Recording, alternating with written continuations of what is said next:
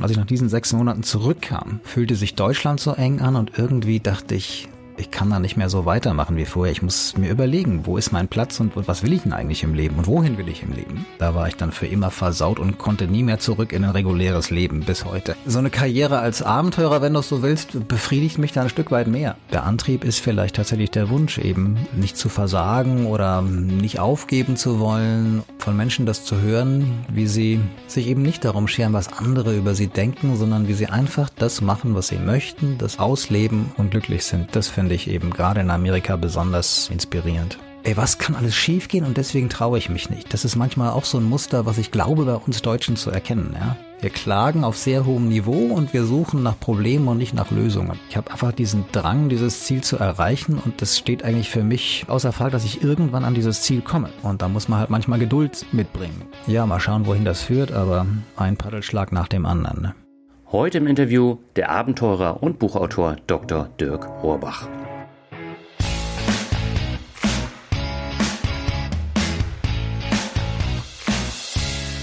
Wenn einen die Leidenschaft einmal so richtig gepackt hat, lässt sie sich nur schwer wieder einfangen. Das führt dann zu abenteuerlichen Lebenswegen und etwas anderen Karrieren.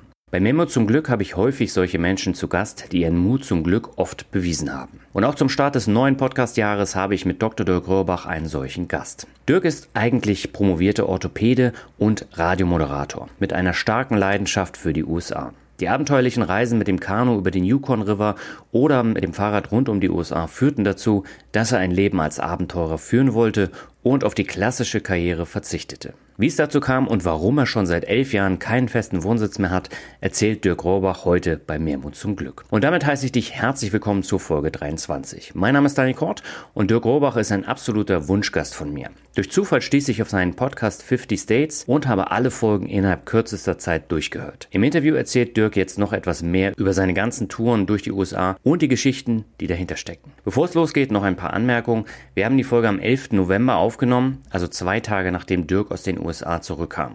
Da ich selbst Ende November für eine längere Zeit in die USA geflogen bin, musste ich alles rechtzeitig aufnehmen.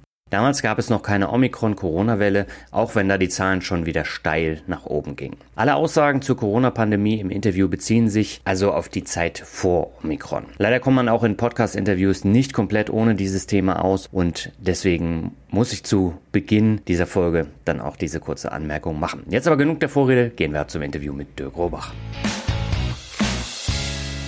Meine Leitung geht heute nach Bayern zu Dr. Dirk Rohrbach. Er ist Fotograf, Abenteurer, Buchautor und Arzt mit einer großen Vorliebe für die USA. Wir wollen heute über etwas andere Lebenswege, extreme Touren und natürlich über die USA sprechen. Bevor wir das aber machen, erstmal herzlich willkommen bei Mehrmut zum Glück, Dirk. Hallo, freut mich sehr. Ja, freut mich auch, denn ich habe, glaube ich, im Juni angefragt wegen einem Interview und du bist erst vorgestern aus den USA zurückgekommen und da war es natürlich sehr schwer, dann einen passenden Zeitpunkt zu finden für ein Interview, weil du warst ja die ganze Zeit in den USA unterwegs. Ne? Ich war die meiste Zeit tatsächlich genau unterwegs und dann so mit Zeitunterschied. Ich will es nicht entschuldigen, aber ich bin sehr dankbar um deine Geduld und äh, freue mich, dass wir jetzt so zusammenkommen. Ja, das freut mich auch. Und du warst, glaube ich, 14 Monate jetzt am Stück in den USA, ne? Genau, ich bin weggereist im letzten September mit Ausnahmegenehmigung damals noch wegen Corona und mhm. äh, eigentlich nur für zwei Monate. Und dann haben sie ja den Lockdown in Deutschland gemacht, dann habe ich verlängert und nochmal verlängert und am Ende sind 14 Monate am Stück zusammengekommen. So lang war ich noch nie in Amerika am Stück. Ja. Und jetzt bin ich äh, endlich wieder in Deutschland. Okay. Und das ist natürlich dann auch erstmal eine Umstellung, ne? Das ist äh, ja vor allen Dingen Jetlag natürlich, weil ich komme von der mhm. Westküste, also mit neun Stunden Zeitunterschied, da wird's ein bisschen unruhig in der Nacht. ich glaube, heute Nacht waren es vier Stunden Schlaf und dann habe ich mich hin und her gewälzt und äh, dachte, ach komm, stehst auf. Aber das kommt jetzt in den nächsten äh, Tagen. Und die, die Kälte halt vor allen Dingen. Ich war zuletzt in Arizona in der Wüste und da waren es echt noch 25, 30 Grad. Perfektes Oha. Wetter eigentlich, super zum Radfahren auch. Und kam dann hier irgendwie äh, am Flughafen an, bin in den Zug umgestiegen nach München dann noch und dachte mir, oh je, der Herbst ist da und der Winter kommt und dann friert es auch noch. ja, lass uns mal einsteigen mit der Frage, die ich in fast jedem Interview stelle. Was bedeutet dir persönlich Glück? Gleich so eine tiefgehende auch noch, Daniel, Herrschaft. Ich glaube, das zu tun, was, also in meinem Fall, was ich einfach jetzt möchte und die Freiheit zu haben, das zu machen und ausleben zu dürfen, das ist ein großes Privileg und das macht mich schon sehr glücklich, dass ich das so ähm, ausleben darf und, und ganz fühle mich da sehr gesegnet bei dem, was ich tun darf und das, das ist ein großes Glück, ja. Hm. Du bist ja ursprünglich promovierter Arzt und hast auch einige Jahre in einer Praxis in München gearbeitet. Mhm. Warum hattest du da keine Lust mehr drauf? Warum praktizierst du nicht mehr als Orthopäde? Also ich bin eigentlich schon immer dreigleisig gefahren. Ich habe ähm, parallel zum Studium Radio gemacht.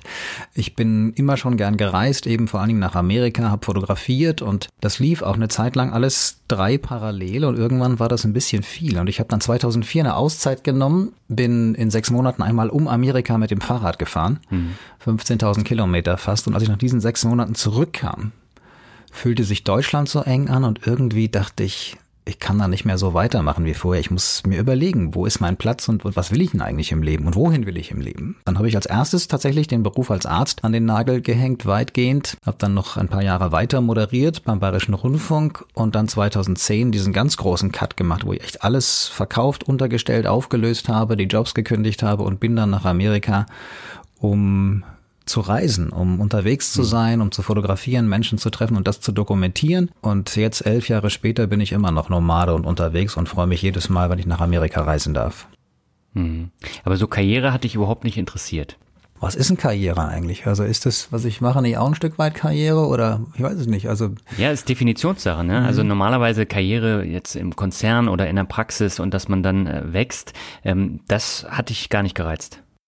Nee, ich, ich finde so eine Karriere als Abenteurer, wenn du es so willst, befriedigt mich da ein Stück weit mehr. Also ich ähm, stehe da nicht so sehr auf ähm, Erwartungen, die man erfüllen muss oder irgendeine Leiter, die man hochsteigen muss, damit man eine bestimmte Position erreicht und ein Prestige gewinnt. Ähm, ich mag das machen, was ich einfach gerne mache und ähm, Deswegen habe ich mich für diesen Weg entschieden. Das hat lang gedauert. Ich bin da also jetzt nicht so leichtherzig irgendwie ins Unbekannte hineingesprungen, sondern habe schon auch lange gehadert oder überlegt, was, was ist das Richtige, wann ist der richtige Zeitpunkt, was will ich denn eigentlich genau und wie sieht das Leben künftig mhm. aus und ist das alles sicher oder, oder stürze ich mich jetzt gerade ins Unglück und gebe da alles auf, die, die ganze Ausbildung und die ganze Zeit, die ich da investiert habe. Aber rückblickend jetzt nach über zehn Jahren bin ich so dankbar und so glücklich, dass ich das immer noch machen darf, habe ich nichts bereut. Hm. Ja, weil du musst ja letzten Endes auch schauen, dass Brot und Butter auf den Tisch kommt und dass du Geld verdienst. Das stimmt, ja. Das ist natürlich auch eine Herausforderung, gerade wenn du immer unterwegs bist. Ja, ich habe natürlich die Kosten insofern relativ klein gehalten, weil ich keinen festen Wohnsitz mehr habe. Ne? Also ich äh, mhm. habe Adressen in Deutschland, in den USA und komme dann bei Freunden und Familie jeweils unter oder bin eben unterwegs. Und dadurch, dass ich relativ wenig Ausgaben habe und dass es in Deutschland, im deutschsprachigen Raum eben dieses, diese Szene der Fotografen und Referenten gibt, die Touren und über ihre Reisen erzählen, habe ich eine Möglichkeit gefunden, tatsächlich auch genug Geld zu verdienen, um da mehr als gut über die Runden zu kommen und immer wieder neue Reisen machen machen zu dürfen. Hm. Wie hat denn dein Umfeld damals darauf reagiert, dass du praktisch deinen Wohnsitz aufgelöst hast und jetzt nicht mehr als Arzt oder Journalist arbeitest? Ich glaube, dass die meisten schon gedacht haben, das ist jetzt halt mal vorübergehend, ne? das macht da jeder mal irgendwie so eine längere Reise und dann kommt er schon zur Vernunft und äh, wird sich was anderes überlegen. Also das, das ist, ich habe selber nicht gewusst, äh, wie lang das äh, so weitergeht oder ob das tatsächlich auch ein Zukunftsmodell für mich ist und war da selber ein Stück weit auch überrascht und ich glaube, das ging meinem Umfeld genauso. Also vor allen Dingen Familie, mhm. ne? Die haben natürlich, ähm, ja, also ich bin da ein Stück weit sicher ein Exot. Meine Familie ist jetzt nicht so abenteuerlich grundsätzlich veranlagt, reist auch anders als ich das tue und wahrscheinlich ähm, war da ein Stück weit Verwunderung und sicher auch die Erwartung oder zumindest die Hoffnung, ähm, ja, da, da, da kommt schon wieder zurück und dann schauen wir mal. Ja, und du hast ja eben schon gesagt, du hast äh, als Radiomoderator gearbeitet. Äh, was hat dich denn an dem Berufsfeld so interessiert? Also vor allen Dingen war es die Musik erstmal. Ich bin ein unglaublich großer Musikliebhaber. Musik spielt eine ganz wichtige Rolle in meinem Leben. Und ich habe als äh, kleiner Bub schon immer gerne Radio gehört und Sendungen, die vor allen Dingen sich um die Musik drehten, wo ich ähm, Sachen erfahren habe über die Interpreten, über die Künstler. Ich bin interessanterweise über den Rock'n'Roll eigentlich zur Musik gekommen. Also der ganz klassische Rock'n'Roll der 50er Jahre vor allen Dingen, ja, so mit Elvis mhm. und Gene Vincent und Fats Domino und, und wie sie alle heißen, Chuck Berry und äh, habe dann ähm, Sendungen gezielt gesucht im Radio die diese Musik gespielt haben. Und da gab es eine ganz tolle Sendung beim Bayerischen Rundfunk ähm, aus meiner Rocktasche Platten, die es in sich hatten, mit Georg Kostja. So eine Kultsendung gewesen, einmal die Woche.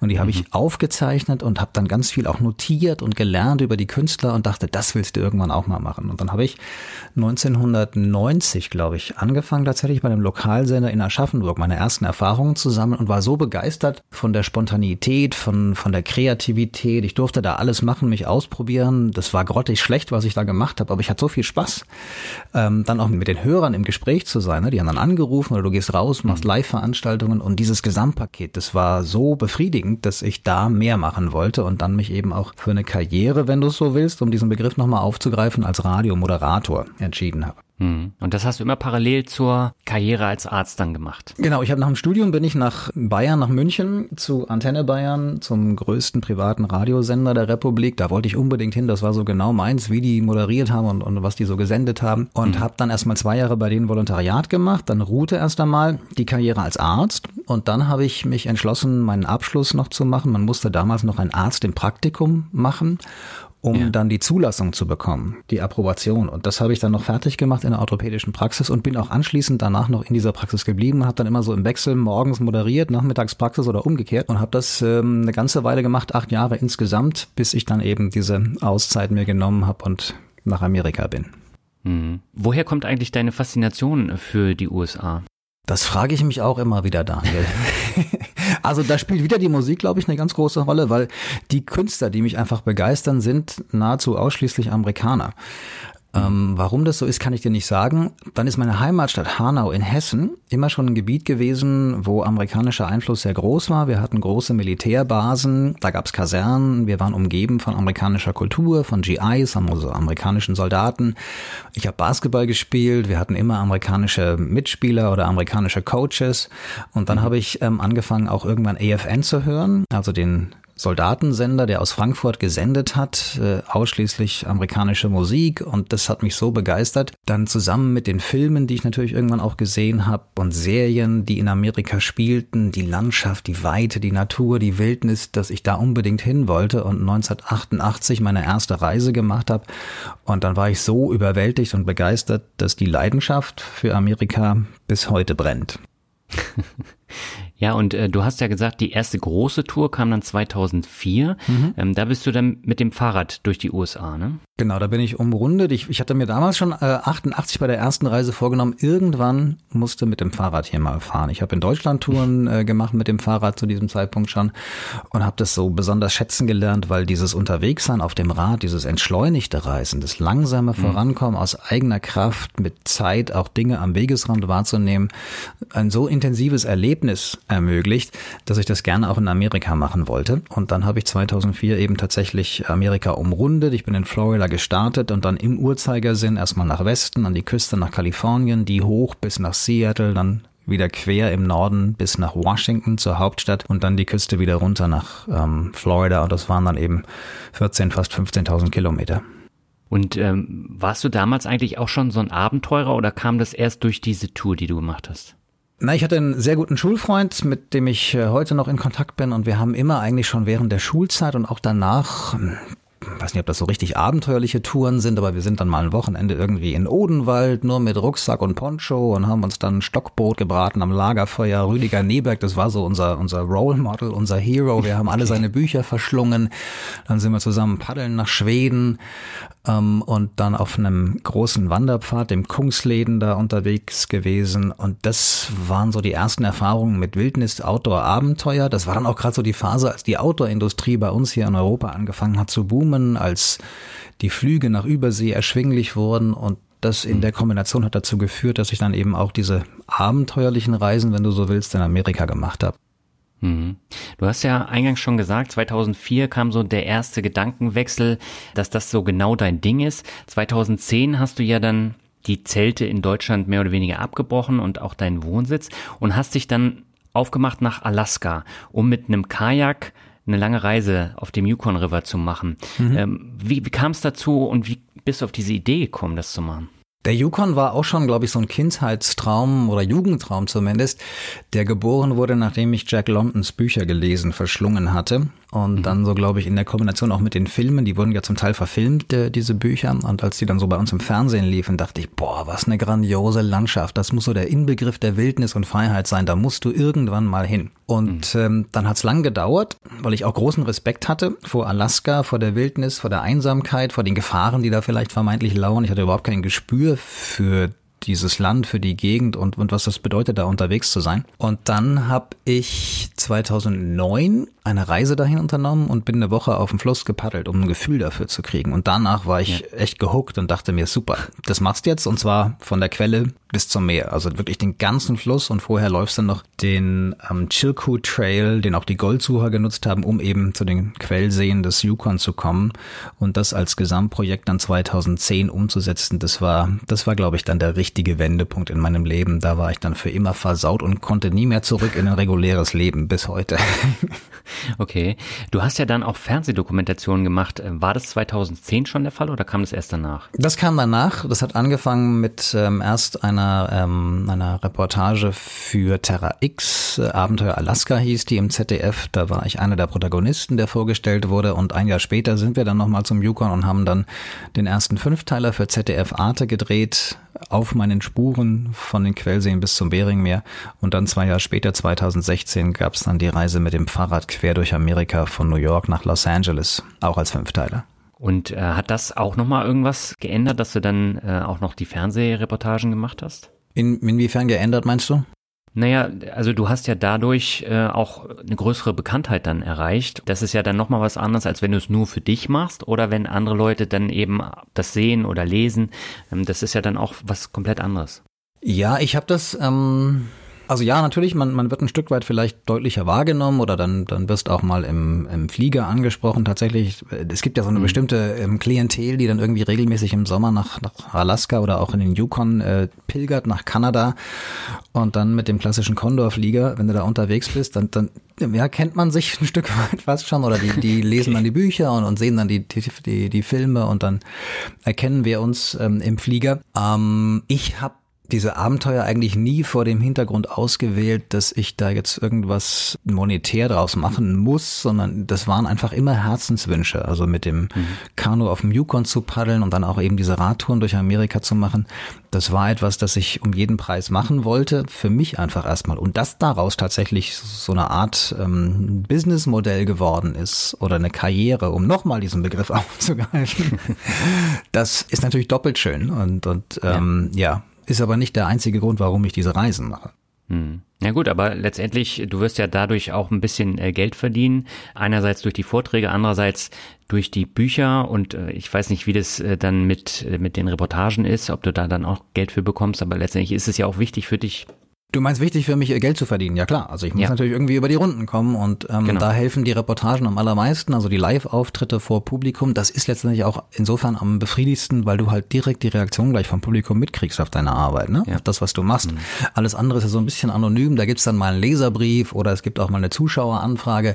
Aber letztendlich ist das Schönste eigentlich, wenn du am Abend auf der Bühne stehen darfst, so wie gestern. Da war der erste Auftritt seit 20 Monaten. Oha. Und ähm, dann eben in die Augen der Zuschauer schaust, die Reaktionen mitbekommst, hinterher dich am Büchertisch noch unterhältst oder Fragen beantwortest. Und dieser Austausch, das macht eben auch diesen Beruf so toll eigentlich, dass man da wirklich andere Menschen ähm, anstecken kann mit der Begeisterung und dass sie selber dann auch äh, so auf deinen Spuren ein Stück weit wandeln. Das ist ja fast so das größte Kompliment eigentlich, wenn du dann mhm. hinterher hörst, wir haben die Tour auch gemacht oder so ähnlich. Ne? Und, und sind dann auch zum Yukon aufgebrochen und sind jetzt mal von Whitehorse nach Dawson gepaddelt und nächstes Jahr wollen wir jetzt weiter, vielleicht auch bis zum Beringmeer. Mhm. Ja, und du hast ja eben auch schon gesagt, du hast ganz viele Touren gemacht. Also du hast ja ein eigenes Auto mit äh, Wohnmobilanhänger in den USA, bist mit dem Kajak durch die Gegend, du bist mit dem Fahrrad durch die Gegend und kreuz und quer wirklich durch, ich weiß nicht, ob durch alle, aber durch viele Bundesstaaten. Welches war denn so deine Inspirierensreise? Also die ersten beiden Reisen, das war natürlich schon so die entscheidendsten. Also die erste lange Reise mit dem Fahrrad, das war so der Punkt, wo ich ins Grübeln kam und überlegt habe, mhm. wie geht es weiter bei mir, wenn du halt sechs Monate unter freiem Himmel dich auf den Straßen Amerikas treiben lässt, auf diesen legendären Highways, die so viel Sehnsucht in sich tragen. Und dann eben tatsächlich 2010 diesen Jugendtraum zu verwirklichen und auf dem Yukon zu paddeln. Das, was ich niemals für möglich gehalten habe, weil ich dachte, das können nur ganz harte Jungs durchstehen. Natürlich völliger Quatsch ist, aber ähm, das waren tatsächlich die Wendepunkte in meinem Leben, die beiden wichtigsten Reisen, die und wenn man da so noch relativ neu unterwegs ist, also so so fast ähm, zum ersten Mal ein Land für sich entdeckt, dann sind die Augen noch mal ganz offener und irgendwann im Laufe der Zeit nimmt man die ganzen Geschenke, die ganzen besonderen Landschaften vielleicht gar nicht mehr so wahr. Man wird so ein Stück weit abgebrüht. Das ist mir schon auch aufgefallen jetzt so bei den äh, Reisen in den letzten Jahren, dass ich nicht immer mehr so wachsam auch bin vielleicht und das ist ein hm. bisschen schade. Da wünsche ich mir dann diese, diese ähm, ja fast schon unbedarfte äh, Neugierigkeit ein Stück weit zurück, die ich eben bei diesen ersten beiden großen Reisen hatte. Das waren ganz klar die wichtigsten. Mhm. Aber so diese touristischen Pfade, äh, die man so kennt, New York, Miami oder Florida allgemein, LA, San Francisco, Las Vegas, das ist so gar nicht dein Ding, sondern du suchst tatsächlich dann auch Bundesstaaten aus, die eine ganz andere Geschichte erzählen. Ne? Ja, und ich frage mich manchmal selber, warum mich das gar nicht so interessiert. Das stresst mich eher so. Und, und ich denke mir, da fahren eh so viele hin, da muss ich jetzt nicht auch noch hin. Und dann suche ich halt nach ähm, anderen Geschichten, vielleicht so nach dem unbekannten Amerika und fahre gerne auch durch die Mitte mal durch. Ein Stück weit, glaube ich, hängt es damit zusammen, dass man da als Reisender auch was Besonderes ist, so ein bisschen exotisch. Also mit dem Fahrrad zum Beispiel durchs Heartland zu fahren, so durch die Prärie durch oder, oder durch die, mhm. die Flyover States, also die Staaten, zu denen relativ wenig Menschen reisen, die so ganz in der Mitte liegen, wo es vermeintlich eigentlich nichts zu sehen gibt, glauben viele Menschen. Da unterwegs zu sein mit dem Fahrrad, da kommst du sofort ins Gespräch. Die Menschen sind unglaublich hilfsbereit und herzlich und das ist so, man, man fühlt sich da so getragen auch ein Stück weit vom Interesse der Menschen, auf die man trifft unterwegs. Und ich glaube, das macht so ein bisschen auch den Reiz aus, den ich gerade in diesen relativ unbekannten Regionen finde. Hm. Was war so der Start, wo du eigentlich gar keine Erwartungen hattest und wo du mit ganz vielen Impressionen dann äh, rausgefahren bist?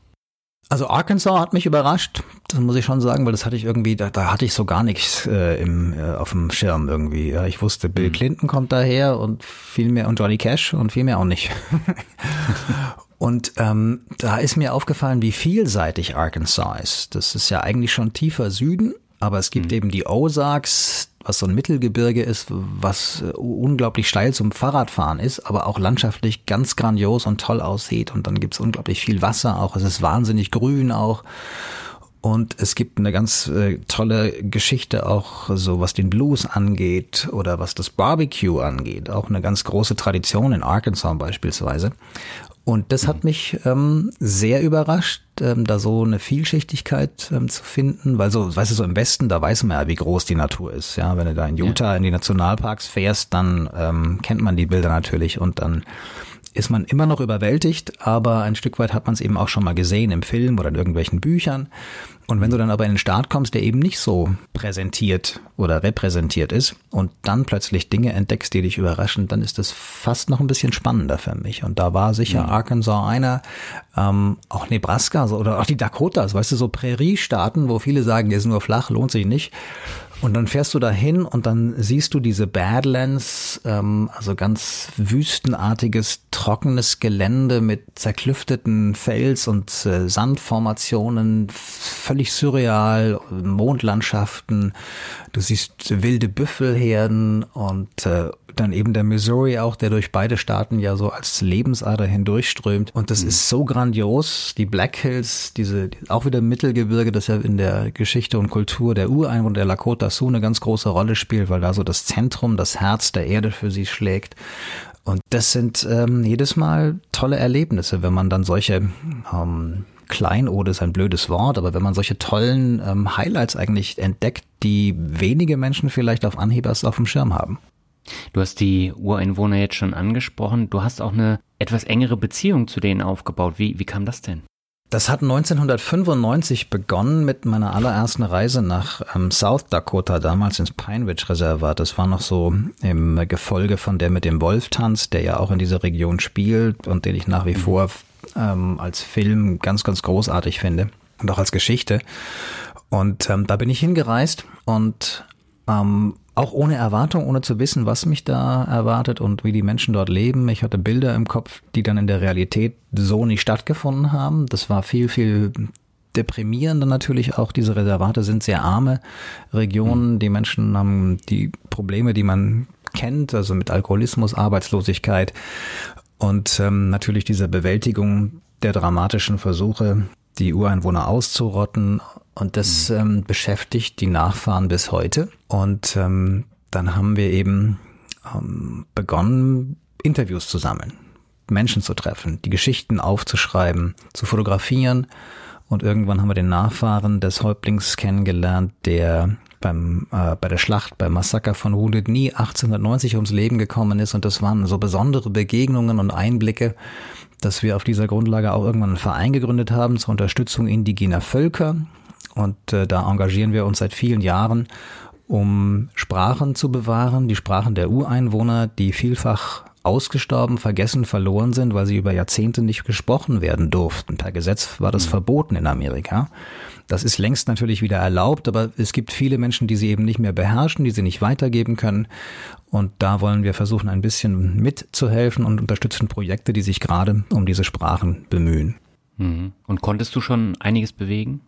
Wir haben tatsächlich mit unseren, wir machen Spendenreisen unter anderem in diese Region. Das heißt, ich nehme kleine Gruppen von Reisenden aus Deutschland, äh, aus der Schweiz, aus Österreich mit ähm, in diese Regionen und wir erkunden die. Wir machen Workshops und äh, Gelder fließen in einen Kinderhort äh, im Moment. Das ist unser zentrales Projekt. Da werden die Kinder, die Kleinstkinder betreut und mhm. die Betreuer sprechen in dieser Zeit, in der sie mit den Kindern gemeinsam in diesem Hort sind, ausschließlich Lakota, in dieser frühen Phase, wo die Sprache ausgebildet wird ist also das die Sprache, die Sie zuerst hören und äh, die Tests, die Sie dann anschließend äh, gemacht haben und immer wieder auch kontrollieren, zeigen, wie gut die mittlerweile tatsächlich Lakota schon wieder sprechen. Und da gibt es eine realistische Chance, dass diese Generation die erste sein wird, die Lakota wieder so als Erstsprache oder als fließende Sprache beherrschen wird. Und das wäre ein Riesenerfolg und das Projekt wächst weiter und deswegen bleiben wir da auch dran. Mhm. Und jetzt sind die Ureinwohner natürlich, da ist es sehr, sehr wichtig, dass man da dann auch äh, unterstützt. Aber generell muss man ja sagen, die USA sind ein zerrissenes Land und äh, das hat in den letzten Jahren ja zugenommen. Wie hast du das wahrgenommen, jetzt wo du schon seit über 30 Jahren in die USA fliegst?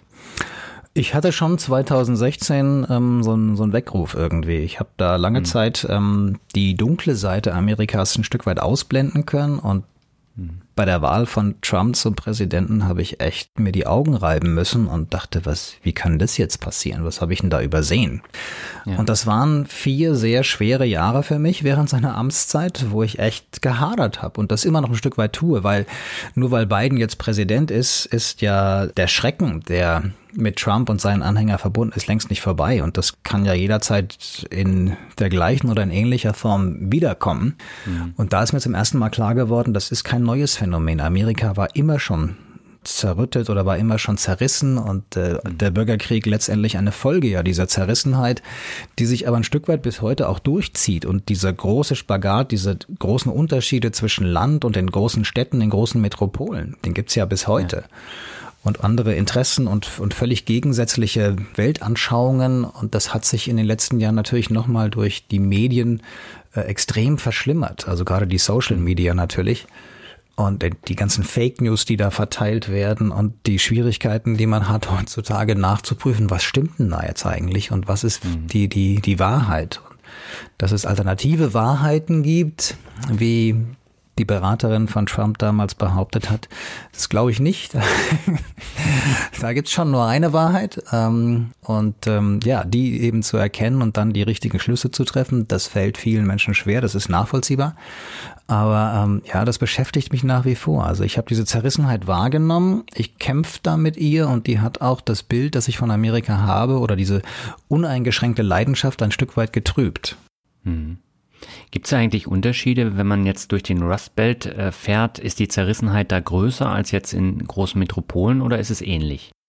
Ich glaube, die Zerrissenheit ist eher zwischen, äh, zwischen den großen Metropolen und Regionen wie dem Rust Belt zum Beispiel oder eben dem mhm. Heartland. Ne? Also oder auch ähm, einfach den äh, dünn besiedelten Regionen, wo große Landwirtschaft zu Hause ist, so diese Blue-Collar-Worker, die Arbeitsklasse also, die dann im Kontrast steht zu äh, den Metropolen und, und den Kreativen und den ähm, Menschen, die an den Küsten zu Hause sind, ohne da jetzt äh, Schubladen aufzumachen. Aber das, das gibt's natürlich schon. Und wenn man sich die Wahlkarten anschaut und schaut, wer hat wie und wo gewählt, dann ist Kalifornien, das ja traditionell ein demokratischer Staat ist, also von den Demokraten wird der Gouverneur in der Regel gestellt ja. und äh, die Mehrheit der Menschen dort wählt demokratisch dann ist dieses Land gar nicht so deutlich ähm, blau, also die Farbe der Demokraten, sondern da gibt's ganz, ganz viele extrem tiefrote Landstriche, wo also die Republikaner sehr konservative Wähler zu Hause sind und die dann auch ganz vehement gegen zum Beispiel Präsident Biden protestieren und da auch mhm. ähm, Flaggen zeigen und Aufkleber und äh, wilde Parolen postulieren, wo du dir echt fragst, wie kann das sein, dass die Menschen da so aggressiv und, und ähm, fast schon unmenschlich miteinander umgehen? Hm. Meinst du denn, dass sich da jetzt in den nächsten Jahren irgendwas ändert oder wird es noch eine Weile dauern? Also das Problem ist, glaube ich, dass ich sehe da im Moment niemanden, der da irgendwie versöhnt, ja. Und ähm, hm. Biden, so sehr sich da bemühen mag, äh, Brücken zu schlagen, der scheitert da gerade katastrophal, weil natürlich ähm, die Fronten so verhärtet sind auch und ähm, da eigentlich gar nicht mehr aufeinander zugegangen wird. Und ich berichte dann schon auch ein Stück weit stolz manchmal, wenn sie mich fragen von Deutschland und wie es möglich ist, dass unterschiedliche Parteien, und wir hatten jetzt ja eine ganz lange Zeit große Koalitionen, also die beiden großen Parteien, wie die zusammenarbeiten und sie eben nicht nur gegenseitig niedermetzeln, wie das in Amerika der Fall ist, weil da ist ja völlig wurscht, wer im Amt ist. Die andere Partei sagt immer, der macht alles falsch. Und wir würden das alles ganz anders machen und wir haben recht. Und ähm, also das ist ja, da gibt es überhaupt keine Grundlage, die irgendwie Sinn macht. Und ähm, das ist so schockierend und, und frustrierend letztendlich, dass ich nicht weiß, wie wir aus der Situation rauskommt und ob und wann sich das in Amerika jemals ändert. Ich weiß nicht, ob die Wahrnehmung, die ich jetzt habe, damit zusammenhängt, dass ich einfach genauer hinschaue und ob es schon immer so zerrissen und gespalten war und es äh, schon immer auch so radikal zuging oder ob sich tatsächlich dann noch was äh, intensiviert, ob das noch schlimmer wird in den letzten Jahren und ob Trump dann noch mehr Öl ins Feuer gegossen hat. Also das muss man jetzt mal beobachten. Aber ich sehe da erstmal bis auf weiteres ähm, kein Miteinander, sondern eher ein Gegeneinander. Hm. Und du warst ja jetzt die letzten 14 Monate da, das heißt, du hast die Corona-Pandemie fast komplett in den USA mitgemacht. Äh, hatte das auch nochmal einen Einfluss auf äh, die Stimmung im Land? In den USA gibt's kein Corona, Daniel. Okay. Also zumindest nicht in vielen Regionen, in denen ich unterwegs gewesen bin. Also das ist ja auch ein politisches Thema letztendlich in Amerika, ne? mhm. ne? dass, dass die ähm, da nicht rational entscheiden oder überlegen, was der beste Weg ist und wie man damit umgeht, sondern das wird ja politis äh, politisiert und die Anhänger von Trump und von den Republikanern, die äh, sehen Masken als sinnlosen Zwang, dem man nicht folgen muss und der keine Effekte hat und man will da frei leben und deswegen ist mir das schon auch aufgefallen. Ich habe das ein Stück weit genossen natürlich, weil die Amerikaner ähm, natürlich den Platz auch haben in vielen Regionen und Staaten, sich aus dem Weg zu gehen. Mhm und äh, dann stolz behaupten, wir hatten nie irgendwelche Lockdowns, wir haben das nicht nötig gehabt. Ja, bei so einer dünnen Besiedlung ist das vielleicht auch nicht unbedingt nötig, aber das gilt natürlich nicht grundsätzlich für die gesamte, für das gesamte Land. Ja. Aber ich habe es dann schon auch genossen, natürlich in dieser Zeit in den USA zu sein. Da gab es so einen Lockdown, wie wir ihn dann in Deutschland vor einem Jahr hatten, eben nicht. Da war es viel freier. Man konnte in die Bars, man konnte in die Restaurants, man konnte einkaufen. Ja, manchmal gab es Maskenpflicht die wurde aber auch nicht immer so kontrolliert. Und äh, insgesamt ähm, war das längst nicht so restriktiv und auch nicht so ängstlich, wie das bei uns in Deutschland ist. Ich bin ja manchmal schockiert, wenn die jetzt zurückkommen und, und jeder irgendwie so, nee, bloß die Maske nicht abnehmen, ja, da könnten uns ja was holen und, und dass die Bevölkerung jetzt schon ähm, schärfere Maßnahmen von den Politikern fordert, finde ich bemerkenswert. Das ist in äh, Amerika in der Regel nicht so. Also da sind sie dankbar um jede Lockerung, die sie kriegen und äh, nutzen die dann auch. Hm. Ja, wobei da gibt's ja auch Regionen wie New York, die haben ja auch einen Lockdown gehabt und äh, die waren natürlich auch extrem betroffen und generell muss man ja sagen, die USA sind ja auch sehr, sehr stark betroffen und die haben natürlich auch die Probleme der, ähm, mit dem Gesundheitssystem und das führt dann alles dazu, dass das auch so ein bisschen implodiert. Ne?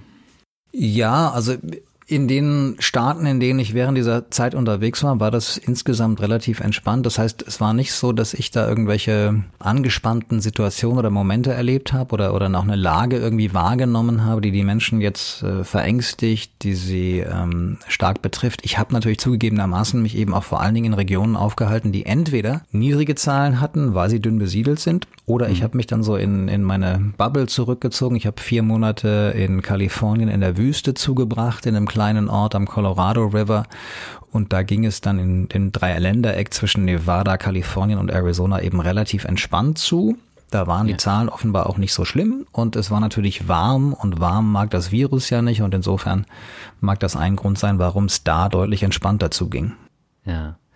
Ich habe jetzt im Sommer dein neuestes Buch im Fluss gelesen. Da geht es ja um deine Reise mit dem Kajak den Missouri und Mississippi runter. Und das waren natürlich auch besondere Umstände. Du bist beispielsweise äh, erst durch den Schnee gestapft, dann bist du gepaddelt, dann gab's Wind, Regen, Sturm und äh, sonstige Sachen. Was treibt dich denn in solchen Momenten an, immer weiterzumachen? Das frage ich mich manchmal auch. Das war ja sogar bei dieser Reise zum ersten Mal so, dass ich darüber nachgedacht habe, ich habe nicht so richtig Spaß, selbst verschuldet. Ähm, mhm. Warum fahre ich eigentlich weiter? Man könnte ja auch aufhören jetzt zwingt mich ja niemand dazu, jetzt weiterzumachen. Das, ich bin ja der Einzige. Aber irgendwie ähm, habe ich alles, was ich angefangen habe, bisher zu Ende gemacht. Also auch das Studium jetzt so als äh, zum Arzt, also als Medizinstudium als solches, war jetzt keins, was mich begeistert hat oder wo ich mit Leidenschaft dabei war. Ich bin dann in jeder freien Minute ins Studio und habe Radio gemacht. Und das Studium war trotzdem abgeschlossen, hat man auch als Arzt gearbeitet. Das heißt, ähm, irgendwann, und ich weiß nicht mehr genau, wann das war, aber habe ich mir irgendwie so zur, zur Prämisse gemacht, was du anfängst, das machst du gefällig auch zu Ende. Vielleicht waren das so Parolen, die ich in amerikanischen Spielfilmen aufgeschnappt habe, wo ich dachte, ja, so muss das sein. Das ist eine gute Tugend, die behältst du dir mal. Damit kommst du weiter. Ja, aber so, so ist das irgendwie immer gewesen. Und ich habe mir dann, egal wie wenig Spaß ich zwischenzeitlich manchmal bei diesen Reisen habe, weil das ist natürlich nicht alles toll. Also ja, ich bin erstmal grundsätzlich dankbar, dass ich das so machen darf, habe ich ja schon mehrfach gesagt. Aber ja. es ist natürlich auch anstrengend. Ne? Das ist äh, heiß, es ist kalt, es gibt Wind, es gibt Regen, es gibt Unwetter, äh, es gehen Sachen schief, ich verliere Sachen, Ausrüstung geht kaputt, ich komme nicht so voran, wie ich mir das gedacht, gewünscht habe. Und Trotzdem paddel ich oder radel ich weiter, um ans Ziel zu kommen. Ich habe einfach diesen Drang, dieses Ziel zu erreichen und das steht eigentlich für mich, es sei denn, es gibt gesundheitliche Gründe, die das verhindern und toi toi toi, das war bisher nie der Fall. Ja. Steht für mich außer Frage, dass ich irgendwann an dieses Ziel komme. Und da muss man halt manchmal Geduld mitbringen. Und die habe ich, glaube ich. Ich mache das nicht immer gerne, aber ich kann sehr geduldig sein und kann warten und da sehr beharrlich sein und ähm, dann kommt man eben auch zum Ziel. Und der Antrieb ist vielleicht tatsächlich der Wunsch, eben nicht zu versagen oder nicht aufgeben zu wollen oder einfach, ja, das, was ich mir erwünscht habe oder was ich mir vorgestellt habe, was ich mir vorgenommen habe, dann eben auch umzusetzen.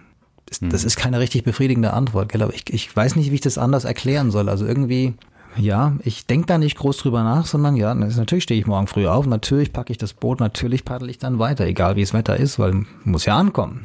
Und mhm. dann geht's halt auch irgendwie.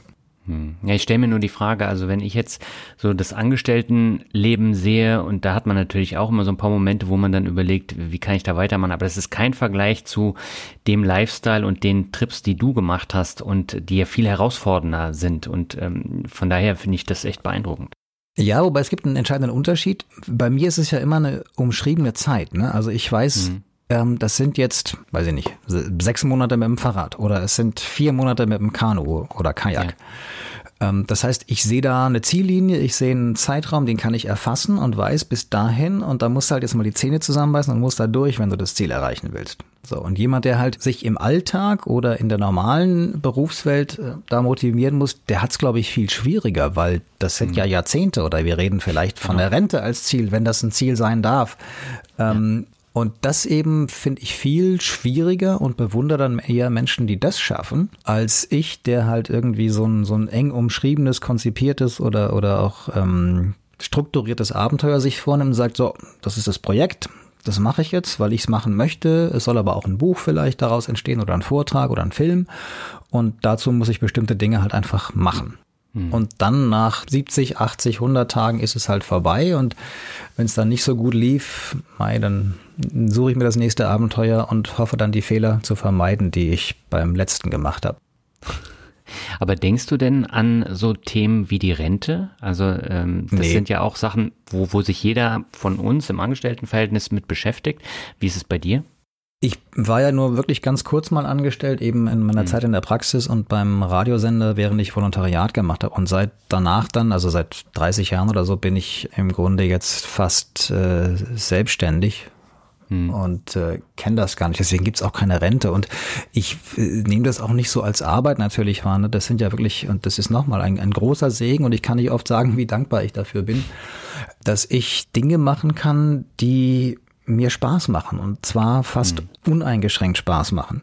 Und deswegen fühlt sich das, auch wenn es manchmal anstrengend ist und viel ist, ähm, nicht so als Arbeit an. Und ich könnte mir das vorstellen, grundsätzlich in der einen oder anderen Form bis ans Ende aller Tage, also meiner Tage, äh, weiterzumachen. Ich muss da nicht in Rente gehen. Das ist jetzt kein Konzept, was ich mir vornehme und habe da auch eine ganz schlechte, ähm, ganz schlechtes Modell dann für die Rentenabsicherung. Mhm. Ähm, ja, mal schauen, wohin das führt, aber ein Paddelschlag nach dem anderen. Ne? Okay, weil ich stelle mir das ja auch vor, man wird ja nicht jünger und irgendwann sind diese Touren, ob mit dem Fahrrad oder mit dem Kajak, sind halt auch sehr anstrengend.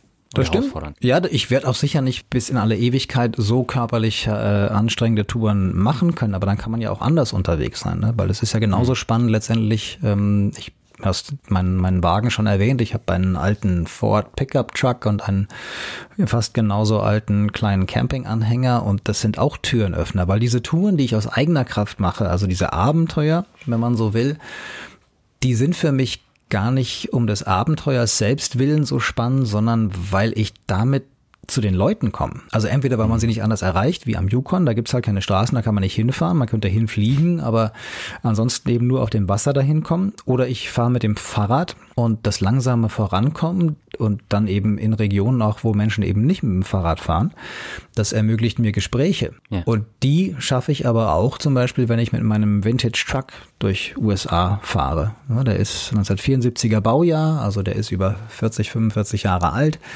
Und der hat wahnsinnig viele Fans. Also wenn ich da auf der Straße fahre, dann gehen die Daumen hoch, Scheibe runtergekurbelt, Daumen raus, fertig. An jeder Tankstelle hast du ein Gespräch. Und ja. insofern äh, kann ich das auch im höheren Alter natürlich machen. Also ich bin ja eh kein junger Hüpfer mehr, aber ähm, wenn es dann mal nicht mehr geht, ich habe ein kaputtes Knie, dann, dann muss ich mir halt andere Fortbewegungsmöglichkeiten suchen. Oder der Schwerpunkt verschiebt sich. Es ist dann vielleicht nicht mehr das, die abenteuerliche Fortbewegungsweise, vielleicht sind es dann mehr journalistische Projekte oder ähm, fotografische Projekte, die ich mir vornehme. Hm. Ich habe das Buch ja eben schon erwähnt. Der Einstieg, der ist teilweise wirklich besonders skurril, denn um dein Kajak zu bauen, bist du nach Slap City gefahren. Ich habe davon mhm. noch nie gehört. ähm, was ist denn Slap City und warum hast du ausgerechnet dort begonnen, das Kajak zu bauen?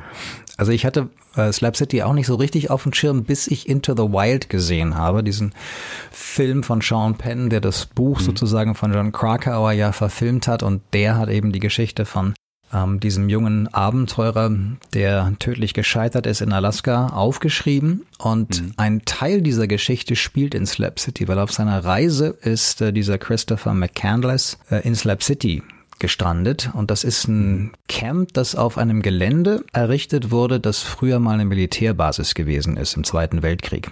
Ja. Und das Einzige, was von dieser Basis übrig geblieben ist, sind die Betonfundamente und die heißen Slabs im Englischen oder im Amerikanischen. Und äh, das ist keine Stadt, sondern eher wirklich ein Camp oder eine Siedlung. Die hat auch keinen Strom und keinen Wasseranschluss, sondern da stehen dann Wohnwagen und Zelte und Bretterbuden und Hütten, die irgendwie notdürftig zusammengehalten sind.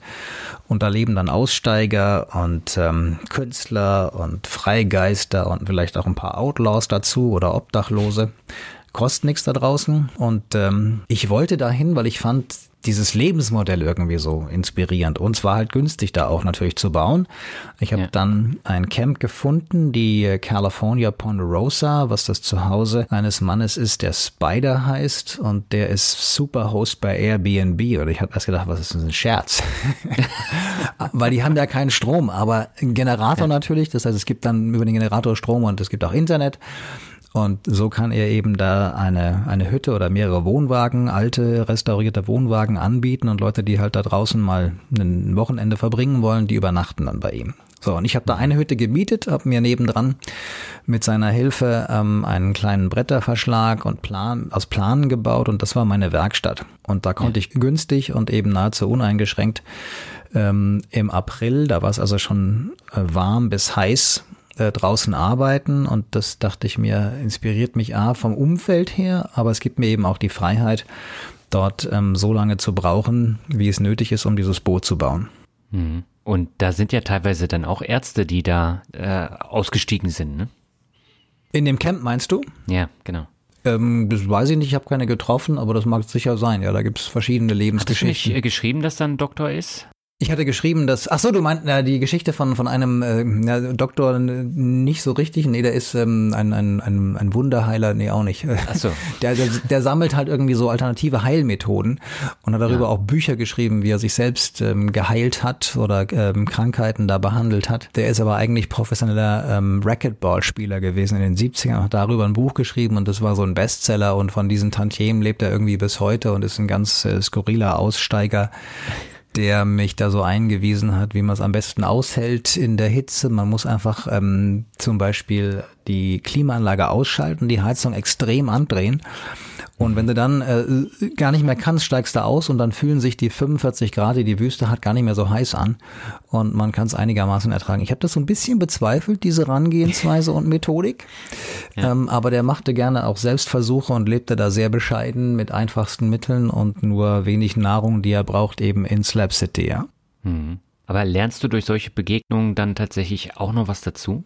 Ja, ich mag das schon so. Also deswegen zieht mich das, glaube ich, auch so an. So, das sind ja alles irgendwie Typen, die ihr Ding machen, die außerhalb der Konvention leben und das finde ich schon spannend und inspirierend. Und sich dann mit denen zu unterhalten und auch so zu überlegen, warum machen die das und was machen die wie, das finde ich schon ähm, jedes Mal sehr inspirierend. Und bei diesen Reisen, wenn ich dann selbst manchmal hadere und du triffst dann eben Leute, die, die mit dem Fluss zum Beispiel verbunden sind oder die einfach schon lange ähm, in der Gegend zu Hause sind, dann erfährst du Dinge, die dich ein Stück weit vielleicht auch weiterbringen und die dir helfen, mhm. eben mit diesem Problem oder Herausforderung umzugehen. Mhm. Und du hast ja jetzt auch ein relativ neues Projekt. Das ist ein Podcast für den Bayerischen Rundfunk. Mhm. Ich habe den äh, durchgesuchtet in wenigen Tagen. Ich finde den wirklich grandios. Und in dem Podcast berichtest du über spezielle Menschen und Geschichten aus den 50 US-Staaten. Was würdest du dann sagen, welche Story hat dich da am meisten beeindruckt? Das Fies, Daniel. immer die letzte aktuellste. Nee, es ist, es sind tatsächlich, ich suche, also grundsätzlich ist die Idee tatsächlich, wie du es gesagt hast, ich bereise alle Bundesstaaten in den nächsten Jahren und porträtiere sie über die Menschen, die ich treffe. Mhm. Und ich ähm, suche nach Geschichten. Manchmal treffe ich Menschen unvorbereitet unterwegs und es ergeben sich Dinge. Manchmal suche ich ja. gezielt. Und es gibt so ein paar Webseiten, wo man äh, eben so Künstler und, und Menschen, die ihr Ding machen, auch findet in den USA. Und die besuche ich besonders gerne, weil ich finde es eben so inspirierend, wenn jemand es sich traut, eben nicht nach den Erwartungen und Konventionen zu leben, sondern vielleicht was völlig anderes zu machen. Und gerade mhm. in Regionen auch, die viel Weite, die viel Platz haben, da trifft man die eben besonders. Also in der Wüste, aber teilweise auch im Heartland oder in der Prärie. Und ich habe mich mit einem unterhalten, den ich jetzt in der aktuellen Staffel porträtiert habe, der in Kansas zu Hause ist, in der Nähe von Topeka, also der Hauptstadt von Kansas. Mhm. Und der hat ein Areal, das heißt Truckhenge.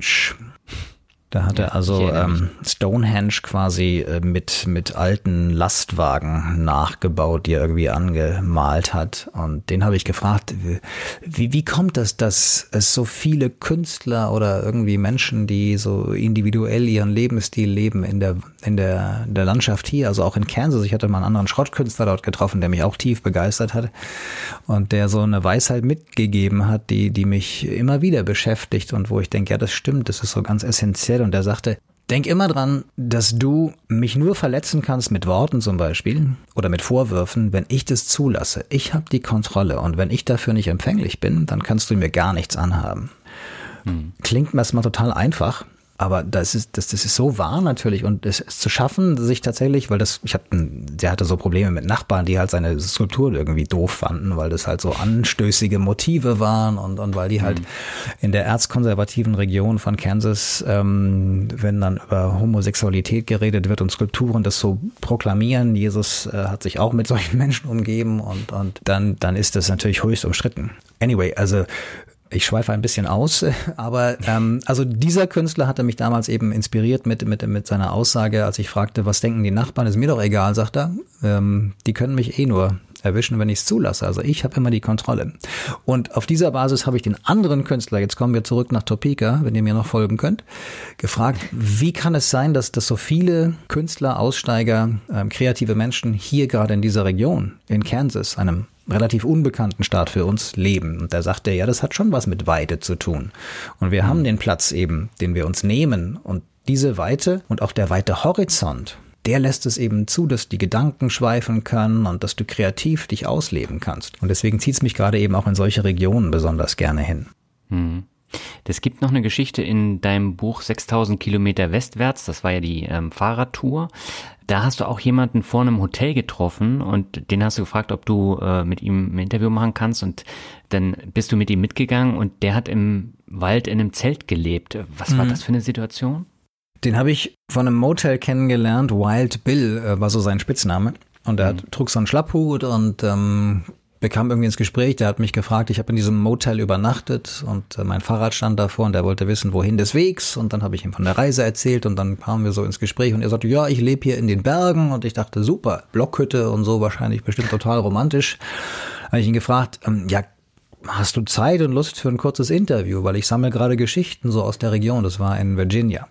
Hm. Und er sagte gerne, komm doch mit. Und dann habe ich eben tatsächlich äh, erfahren, dass er nicht in der Blockhütte lebt, sondern dass er im Grunde obdachlos ist äh, und in den Wäldern, zumindest im Sommerhaus, in einem Zelt an einem Berg dort in, den, in Virginia. Und dann saßen wir davor und er hat mir so sein weniges Hab und Gut gezeigt, ähm, wo er schläft, wie er die Schlangen vertreibt, die giftigen, die hier in der Region zu Hause sind oder wenn ein Bär mal vorbeikommt.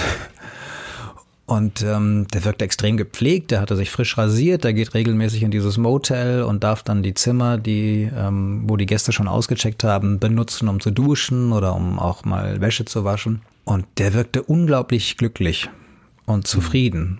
Und der hatte so ein, so ein Ziel, der sagte, ich spare jetzt gerade ähm, Geld und, und versuche auch noch Rente zu bekommen und wenn das alles so durch ist, dann will ich mir von dem Geld eine Harley kaufen und dann fahre ich einmal quer durch Amerika, genauso wie du von Ost nach West mit der Harley. Hm. Und, und er erzählte mir das so und ich blickte in diese strahlenden blauen Augen und dachte mir, ja, das ist, egal was andere Menschen über den jetzt denken, das war, das habe ich ihm abgenommen, dass er da nicht hadert mit seinem Schicksal, weil er eigentlich kein Zuhause hat. Er hatte seinen Beruf verloren aus gesundheitlichen Gründen und irgendwann hat eben die, äh, die Sozialhilfe nicht mehr gereicht, um sich eine Wohnung zu leisten. Und dann ist er halt rausgezogen und hat gesagt, ich hm. bin draußen die ganze Zeit, ich bin in der Natur.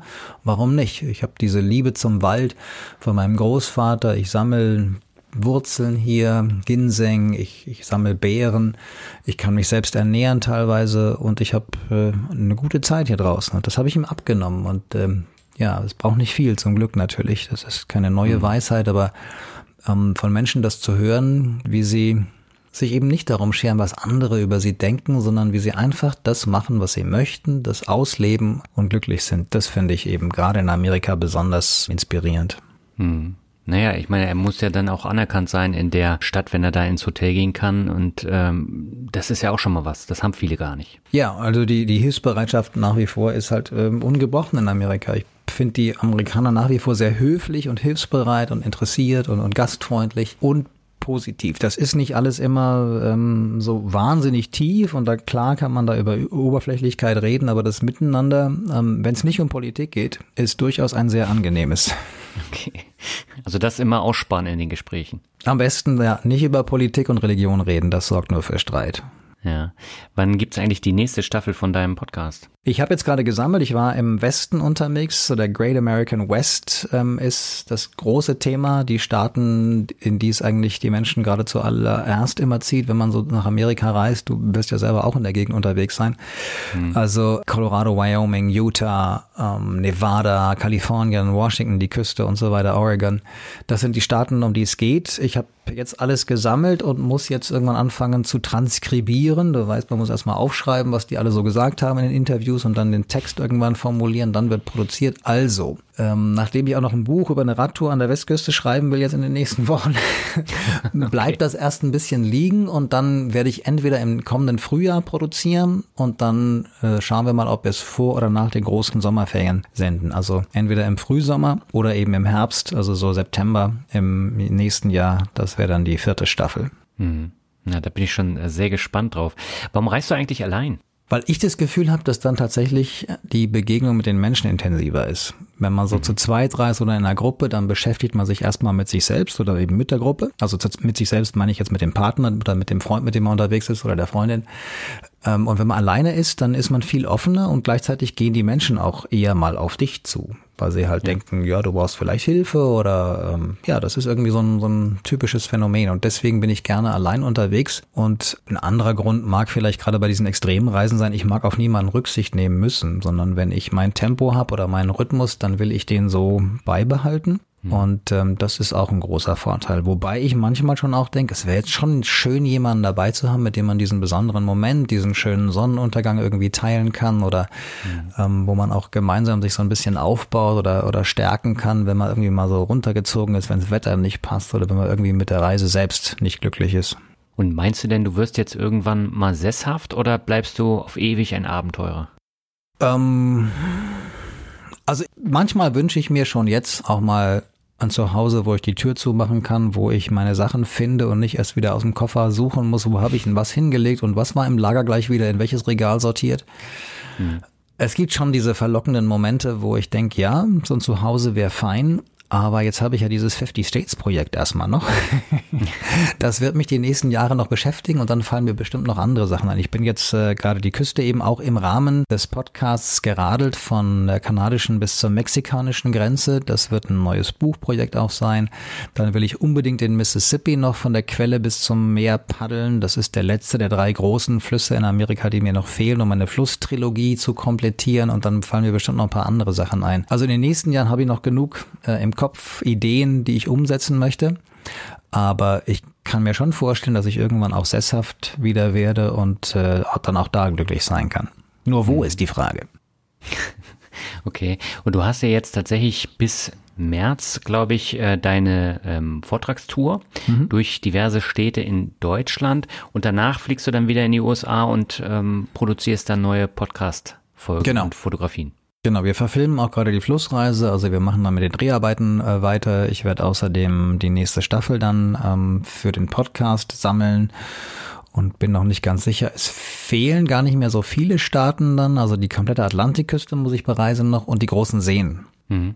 Und ähm, da schaue ich dann mal in den nächsten Wochen, wo es mich am ehesten hinzieht für die nächste Staffel. Aber jetzt in Deutschland, da bist du dann praktisch auch Nomade. Da bin ich auch Nomade, genau. Wir sind unterwegs. Wir hatten eben gestern Tourauftakt und nächste Woche geht es dann weiter. Und äh, ich pendel dann so zwischen, zwischen Hanau, meiner Heimatstadt, und äh, hier München, wo das Office ist, oder Feldkirchen. Und zwischendrin haben wir eben unsere Termine. Genau, das sind ein paar Dutzend und äh, da bin ich in der Tat auch Nomade. Hm. Und wie kann ich mir jetzt so einen Vortragsabend mit dir vorstellen? Das heißt, du zeigst Bilder und erzählst dann die Geschichten wie jetzt im Interview auch. Genau, das ist eine, ähm, ja, früher hat man Dia-Show gesagt, dann hat man irgendwann den Begriff der Multimedia-Reportage oder Multimedia-Vortrag oder Multivision am besten auch noch gefunden, was alles so irgendwie Kunstwörter sind. Ich nenne das Live-Reportage, weil das trifft's für mich so von der Definition her am ehesten. Das heißt, das ist ein Mix aus äh, Bildern, klar, ich fotografiere, die werden auf eine riesige Leinwand, Leinwand projiziert in, in bester mhm. Qualität. Dazu gibt's ähm, eine, einen Soundtrack, es gibt O-Töne, also Interviewschnipsel. Und ich verbinde das Ganze mit meinen Erzählungen live auf der Bühne. Und dann ist es am Ende schon ein Stück weit auch wie ein Film, nur dass es halt keine Filmsequenzen sind, sondern dass es Fotografien sind. Und dazu mhm. spiele ich dann zum Beispiel Interviewausschnitte von den Protagonisten, die ich getroffen habe und die ich auf der Leinwand zeige. Und die erzählen dann ihre Geschichte. Dann gibt's Musik dazu, also es gibt auch Sequenzen, wo einfach nur Landschaft gezeigt wird oder bestimmte ähm, Prozesse erklärt werden. Ich habe beispielsweise ähm, im Rahmen des Flussprojektes eine, einen, einen Cotton Gin besucht. Da wird Baumwolle entkernt. Mhm. Und es ist ein ganz spannender Prozess und äh, den erkläre ich anhand der Bilder und lasse dazu Musik laufen beispielsweise. Und dann kann man sich so ein Stück weit treiben lassen und ein bisschen sehnsüchtig werden und hoffentlich auch inspiriert werden, dann selber wieder die Koffer zu packen und loszureisen. Hm. Also ich verlinke auf jeden Fall die Termine, die du da im Januar, Februar und März hast. Und vielleicht hat ja der eine Hörer oder die andere Hörerin Lust, sich das mal anzuschauen. Ich würde es auch gerne machen, aber leider bist du hier nicht in der Gegend. Ich komme bestimmt auch noch mal in deine Gegend und dann lernen wir uns persönlich kennen und dann bist du auch herzlich eingeladen natürlich. Sehr schön. Dann würde ich sagen, kommen wir zum Abschluss zum Word Shuffle. Das heißt, ich nenne die Begriffe, du sagst, was dir dazu einfällt. Mhm. Das überschneidet sich jetzt so ein bisschen, aber beginnen möchte ich mit Country-Musik. Großartig. Beste Musik der Welt. Gibt es da eigentlich noch so Unterarten, die du besonders gut äh, magst? Jetzt äh, Bluegrass oder sowas? Gibt es ja. Ähm, also Country Music ist ja tatsächlich, oder früher hat man Country and Western gesagt und hat sich ähm, nur eins vorgestellt, nämlich irgendwelche Hillbillies, die in Latzhosen und mit Strohhut rumlaufen oder irgendwelche ja. Cowboys, die in albernen Westernhemden äh, mit glitzernden Paillettensteinchen aufgenäht irgendwelche Schnulzen singen. Und Country Music hat ja so viel mehr zu bieten. Das ist ja gemeinsam mit dem Blues letztendlich so die uramerikanische Musik. Und ähm, die hat sich so vielschichtig entwickelt wie kaum ein anderes Format und es gibt ganz viele Einflüsse. Mir persönlich im Moment am besten gefällt das, was man als, weiß ich nicht, Amerikaner bezeichnet, Outlaw hm. Country oder so Alternative Country. Also das ist so ein bisschen rauere, schrammelige Musik, die vor allen Dingen in Texas gespielt wird. Äh, Singer-Songwriter, ähm, ganz tolle Geschichten erzähle. Das ist ja so irgendwie auch die, die Essenz der Country Music, ne? So, so mhm. Three Chords and the Truth, drei Akkorde und die Wahrheit war so die Formel, die Harlan Howard, einer der ganz großen Songwriter der Country Music, mal formuliert hat. Und das trifft es bis heute. Also du brauchst gar nicht viel an, an, an Musik ähm, zu machen. Es geht um die Geschichte, die steht im Vordergrund. Und das, glaube ich, fasziniert mich auch so an der Country Music. Mhm. Der nächste Begriff, das sind eigentlich zwei, Loretta und äh, Conway. ja, können wir auch wieder über Country Music reden. Also es sind meine, meine, mein, mein Truck, 74er Ford F100 Pickup Truck in creme-weiß mit roten Sitzen, so wie er aus der Fabrik gekommen ist in San Jose, California im November 1973, als sie geboren wurde. Und Conway ist der passende Anhänger dazu, ein 75er Cerro Scotty Sportsman Gaucho. Also es ist so ein 10-Fuß-Trailer, das heißt, der ist so knapp drei Meter lang, also wirklich ganz klein und leicht, weil viel mehr kann Loretta auch nicht ziehen und mit denen bin ich unterwegs. Und ich habe die Loretta und Conway genannt nach Loretta Lynn, die in den 70ern, als mein Truck quasi vom Band lief, die mhm. Königin der Country Music war, zusammen mit Dolly Parton. Und äh, ihrem Duettpartner Conway Twitty und die haben großartige Musik zusammen gemacht und äh, so mein Lieblingslied von ihnen heißt You're the reason our kids are ugly. Du bist der Grund, warum unsere Kinder so hässlich sind. es ist so großartig interpretiert und die beiden passen eben genauso gut zusammen wie wie mein Wohnwagen und äh, mein Truck und deswegen Loretta und Conway. Hm. Aber Loretta hat ja auch einen Aufbau, ne? Loretta hat einen Campertop, genau das habe ich früher mhm. genutzt, äh, um, um da drin zu schlafen und Sachen zu transportieren. Das wurde aber irgendwann zu schwer, deswegen ist eine Achse auch gebrochen. Dann dachte ich mir, nee, das muss mhm. anders gehen. Und ich will auch einen Platz haben, wo ich mich zurückziehen kann und arbeiten kann. Und ich habe zum Beispiel den letzten Winter vier Monate in Conway auf einem Campground, auf einem Campingplatz verbracht und mhm. habe darin zum Beispiel die dritte Staffel des Podcasts produziert. Also das funktioniert als Soundbooth, als Küche, als Schlafzimmer, als Wohnzimmer und ähm, da bin ich schon auch äh, glücklich, dass ich den so gefunden habe und nutzen kann. Aber mein großes Ziel, mein großer Wunsch vielleicht für die nächste Staffel vom Podcast ist es, Loretta Lynn persönlich zu treffen, ihr Loretta zu zeigen, meine Loretta, und dann ein Foto mit ihr zu schießen, wenn sie in Loretta sitzt. Und ich habe ein paar Kontakte nach Nashville, vielleicht klappt das noch, dass ich die hochbetagte, aber immer noch großartige Loretta Lynn treffen kann. Okay, dann machen wir gleich damit weiter, wenn du es schon angesprochen hast, nämlich Nashville. Nashville ist die für mich, glaube ich, nach wie vor tollste Stadt in Amerika. Ich hatte sogar mal ein Haus, das ich gekauft habe äh, vor zehn Jahren, mehr so aus Versehen. Das bin ich auch inzwischen wieder losgeworden. Ja, ich hatte, wollte es gar nicht kaufen und hat es mich aber so gepackt, als ich reinging. Ich wollte nur mal gucken, was so möglich wäre, um ein bisschen zu träumen und habe dann dieses ähm, Steinhaus, Baujahr 39 oder 40 war es, glaube ich, am äh, Tennessee River, äh, am äh, Cumberland River, Entschuldigung, gefunden. Hm. Und äh, dachte mir, boah, und es war auch noch bezahlbar. Also kaufte ich es mit den Mietern da drinnen und die haben irgendwann nicht mehr die Miete gezahlt, also bin ich wieder losgeworden. Lange Geschichte und, und gar nicht so spannend. Aber Nashville als Stadt, so als Gemeinschaft ähm, der Kreativen, als liberales Zentrum im erzkonservativen äh, Süden und äh, in Tennessee, das fand ich immer schon spannend und natürlich die Hauptstadt der Country Music. Nashville hat sich wahnsinnig gewandelt in den letzten Jahren und da fremdel ich noch ein bisschen mit. Aber mhm. nachdem ich sonst Metropolen meide, Nashville hatte so eine Größe und, und, und irgendwie so was Heimeliges, dass ich nach wie vor auch gerne dort bin und äh, deswegen tollste Stadt in Amerika. Wer nicht da war, muss da unbedingt hin und man muss nicht Country Music mögen. Nashville hat viel mehr zu bieten. Hm. Ja, ist spannend, was du erzählt hast. Äh, fast das gleiche hat Ilse de Lange in meinem Podcast auch schon gesagt. Die, die hat ja auch bei der Serie Nashville mitgespielt. Mhm. Und äh, also das steht auf jeden Fall auf meiner Liste, Nashville einen Besuch abzustatten. Du hast die großartige Ilse de Lange gesprochen, das ist ja Wahnsinn. Ja. Jetzt bin ich schon sehr genau. neidisch, muss ich sagen. Die ist, ja, die, ist ja, die ist ja so zauberhaft, das ist ja echt so ein Mensch, den möchtest du auf den Arm nehmen und irgendwie nur, nur feste drücken, weil die, also die ist ja so reizend und ähm, ja, ein echter Sonnenschein, oder? So, so stelle ich sie mir vor. Ja, also das Interview war auch toll und sie hat ja ihre Geschichte da erzählt und ähm, von daher, das war war eine tolle Erfahrung, auch mal Musiker dann zu interviewen. Das werde ich gleich äh, anhören, wenn wir aufgelegt haben hier. Alles klar. Der nächste Begriff ähm, hat auch mit Podcast zu tun, nämlich der Podcast Soundtrack von 50 States. Ich finde ihn so grandios. Wo kommt der eigentlich her? Der, der Soundtrack meinst du? Ja. Ach so, du meinst den, den Song, ähm, den, Ja. äh, ja, also, ach so, ja, ja, jetzt, jetzt, ich muss da ein bisschen äh, kurz äh, nachdenken. Verzeih. Ähm, Smokestack Lightning ist eine Band aus Nürnberg. Vier Jungs sind das, die ich schon ganz lange Zeit kenne und ähm, wir haben uns immer wieder äh, sind uns immer wieder begegnet, wir haben gemeinsam auf der Bühne gestanden. Ich war ja mal Teil der Bayern 3 Band und deswegen kannten wir uns von daher. Das Interessante ist, dass Smokestack Lightning genau das an Sound, an Musik spielt, das ich eben so mag. Amerikaner, Alternative Country, ein paar Klassiker und, und das passt irgendwie ganz toll zusammen. Und ähm, als es dann an daran ging, den Podcast zu produzieren, meinte ich zu meinem Redakteur Till Ottlitz, hör mal, wir könnten doch mal überlegen, ob wir die Jungs aus Nürnberg, also im Sendegebiet und mit einem Sound, der auch irgendwie zu Bayern 2 passt, fragen, ob die nicht einen Song für uns haben. Und dann hat Bernie, der großartige äh, Leadsänger und Bassist der Band, gesagt, ja klar, ich euch. Und herausgekommen ist dann eben dieses tolle Lied I Gotta Go. Und äh, das ist jetzt auch veröffentlicht worden. Also wenn es euch gefällt, könnt ihr das downloaden über die entsprechenden Plattformen und äh, passen dann zum Soundtrack jederzeit anhören. Äh, zum, zum Podcast jederzeit anhören. Mhm. Weil ich finde, es passt so perfekt zu diesem Podcast und äh, da hat man einen richtigen Ohrwurm danach.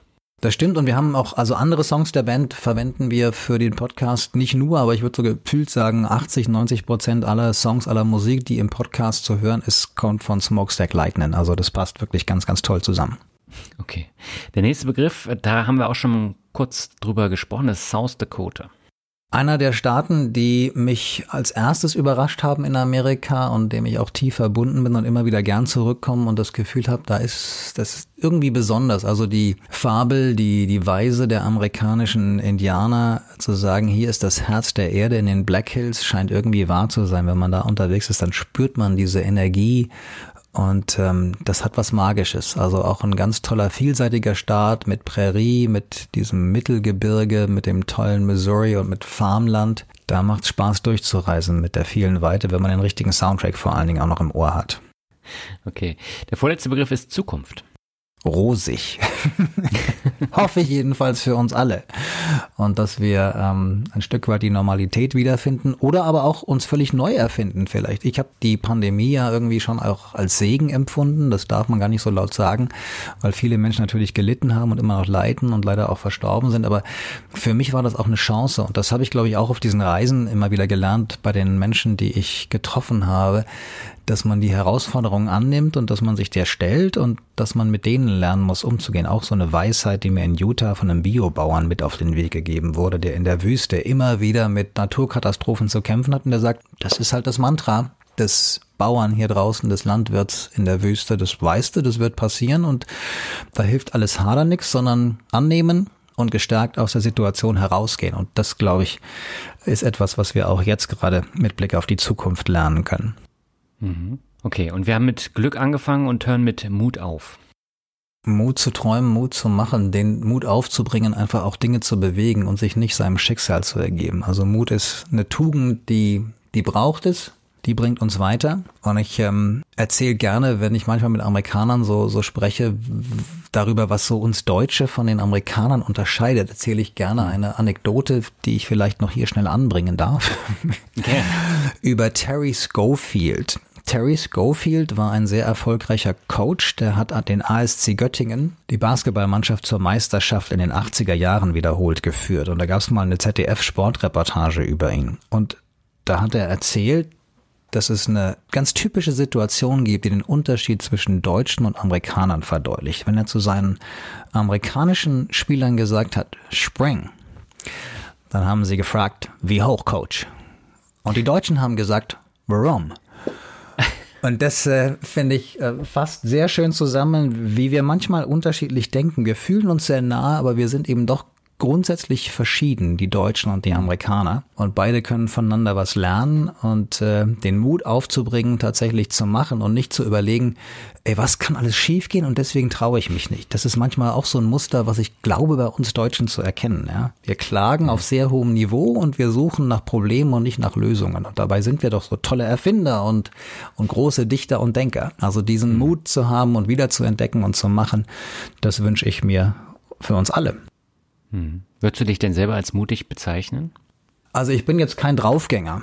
Das ist ja so die Linie, die man dann auch irgendwann ziehen kann. Ich glaube schon, dass hm. ich ähm, mutig sein kann, aber ich bin schon auch so von Hause aus ein sehr vorsichtiger Mensch und ähm, setz auf Sicherheit und äh, riskiere nicht zu viel und mach auch nicht jeden Spaß dann mit, wenn er schief gehen kann. Aber ähm, ich glaube auch, dass ich mich traue, dann manchmal eben Dinge zu machen und auszubrechen. Sonst würde ich, glaube ich, diese Reisen auch nicht machen und ans Ziel kommen. Hm. Ja, allein den Yukon River ähm, da bepaddeln, das ist ja schon eine Herausforderung. Ich glaube, da würden sich nur sehr wenige dieser Herausforderung stellen. Ja, den ganzen vielleicht nicht, weil das ist auch ein Zeitthema natürlich, ne? Also mhm. wer kann sich schon erlauben, wenn er so mitten im Berufsleben steht oder Familie hat, irgendwie zwei, drei Monate Auszeit zu nehmen. Aber es gibt viele Menschen, die paddeln eben zumindest mal eine Woche oder zwei auf dem Yukon, vor allen Dingen in Kanada und ähm, deswegen nochmal, traut euch, seid mutig, träumt nicht nur die Abenteuer, lebt sie auch und äh, brecht immer wieder aus. Sehr schönes Schlusswort, Dirk. Hab vielen Dank für das tolle Interview. Ich danke dir, Daniel, für die Fragen und ähm, freue mich, wenn wir uns dann persönlich kennenlernen. Ja, und alles Gute für dich und äh, deine Wege in den kommenden Wochen und Monaten. Danke und dir gute Reise. Ja, soweit das Interview mit Dirk Rohrbach. Wenn du mehr über ihn erfahren willst, dann schau einfach auf seiner Webseite vorbei, hör in die Podcasts rein. Die sind alle sehr hörenswert und wie gesagt, ich habe sie innerhalb kürzester Zeit durchgesuchtet. Oder schau dir einen der Vorträge von Dirk in Deutschland an. Er ist jetzt trotz der Corona-Pandemie auf Tour. Ich weiß nur nicht, ob alle Vorträge äh, stattfinden, aber einen Link zu den Terminen findest du auch in den Shownotes. Jetzt im Nachgang kann ich nahezu alle Aussagen von Dirk zu den USA nun aus eigener Erfahrung bestätigen, vor allem auch zum Thema Corona. Denn Corona wird in den USA ganz anders gehandhabt als in Deutschland. Wenn man dann zurückkommt, dann ist alles komplett anders. Und ähm, ja, in den USA gab es seit Anfang Dezember keinen Lockdown und in vielen Bundesstaaten, durch die ich gereist bin, gab es nicht mal eine Maskenpflicht, obwohl die Infektionszahlen auch hier ganz steil nach oben gegangen sind. Und wie Dirk gesagt hat, die Amerikaner gehen generell mit vielen Sachen einfach ganz anders um. Als Deutscher ist man im ersten Moment verwundert, aber es vereinfacht vieles und natürlich ist nicht alles Gold, was glänzt, aber das Wichtigste hier ist das Thema persönliche Freiheit. Und darum ging es ja auch in dem Interview. Und wenn man das einmal verstanden hat, dann wird auch klar, warum hier mit Corona komplett anders umgegangen wird als in Deutschland. Auf der anderen Seite gibt es in den USA sogar auf Autobahnen Werbung für das Impfen und jede und jeder kann sich hier im Supermarkt impfen lassen weil die Supermärkte in der Regel eine eigene Apotheke, also eine sogenannte Pharmacy haben, wo man sich dann im Vorfeld einen Termin holen kann. Ja, über meine eigenen Erfahrungen in den USA werde ich im Februar im Finanzrocker Podcast und im März bei Mehrmut zum Glück berichten. Die nächste Folge im Februar hat ein komplett anderes Thema als Reisen. Dann geht es um den Mut, etwas komplett Neues auf die Beine zu stellen und nicht immer die einfachste Lösung zu suchen. Jetzt sage ich erstmal herzlichen Dank für das Zuhören, wünsche dir alles Gute, wir hören uns in einem Monat wieder. Ciao.